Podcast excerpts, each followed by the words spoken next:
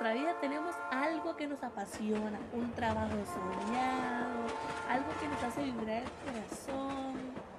Y bueno, esta noche tan hermosa, tan llena de estrellas del cielo, me vino a tomar un cafecito con Henry. ¿Cómo estás? Bien. Y bueno, hoy venimos a hablar de un tema que a él le encanta. Los trenes. Sí, los trenes. ¿Cuánto tiempo trabajas en los trenes? Trae como cinco años. Ya bastante tiempo. Bastante. Y tampoco. ¿Por qué tampoco? Tampoco porque el tiempo ahí no se siente. Uno nunca quiere, nunca quiere salir de ahí, siempre quiere estar con los trenes. Lo que pasa es que cuando a uno le gusta algo, no hay tiempo. O sea, la línea del tiempo totalmente se pierde. Es correcto. O sea, le agarras de tal manera un cariño que solo quieres estar viéndolos, si les falla algo, reparándolos. O sea, se hacen parte de tu vida. ¿Alguna vez has tenido una anécdota así que, que te genere susto, impresión, preocupación?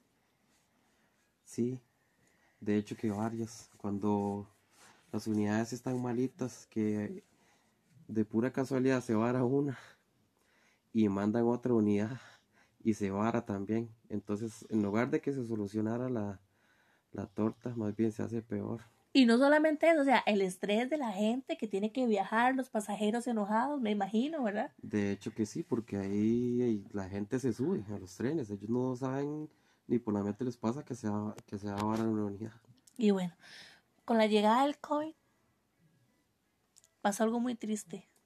Con la llegada del COVID fue algo triste para mí, debido a que de yo padezco una enfermedad. Y esa enfermedad en su momento, cuando no conocíamos nada de esto, del COVID, de ahí por, ma- mandaron a las personas de riesgo para la casa, yo fui una de esas. Y ahí al final del cabo de, terminé perdiendo el trabajo por esto de la suspensión de trabajo y como se bajó tanto, eh, la gente no viajaba en tren, entonces de ahí no daban recursos para mantenernos a todos.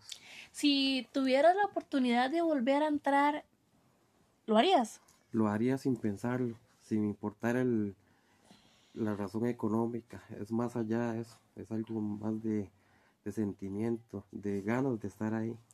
Bueno, todas las cosas tienen cosas buenas y cosas malas, malas y el tren es algo que te apasiona y con la llegada del COVID se funcó todo. Pero contame, ¿tal vez te trajo algo positivo Sí, el haber salido de Incofer? sí, el haber salido de ahí y por el asunto de la pandemia me dejó de algo muy importante que pude pasar mucho tiempo con, con mi bebé, que es el más, el- mi bebé más pequeño. Gracias a eso pude, o sea, verlo mucho crecer Ah, y tenés, muchas- tenés, tenés hijos. ¿Cuántos hijos tienes? Tengo dos, dos ángeles. Dos. Qué. Uno de cinco, casi seis años y el otro tiene un añito y cuatro meses. Bueno, todo nos deja una anécdota, ¿verdad? Una enseñanza. Correcto. Nunca hay que parar de soñar. Nunca hay que parar de soñar y tampoco nunca dejar de echarle ganas. A veces siente uno que se le viene el mundo encima cuando pierde algo a lo que está aferrado. Pero eso también te da muchas enseñanzas y te impulsa a luchar. Lo importante es seguir soñando y trabajar por eso que se quiere, ¿verdad? Es correcto. Trabajar duro y tenerlo siempre presente y ser positivo y llamarlo, que va a ser para uno otra vez. Bueno, Henry, muchas gracias por tu tiempo, por contarnos esta pequeña anécdota. Esperamos vernos pronto otra vez. Sí, claro, más bien te agradezco mucho.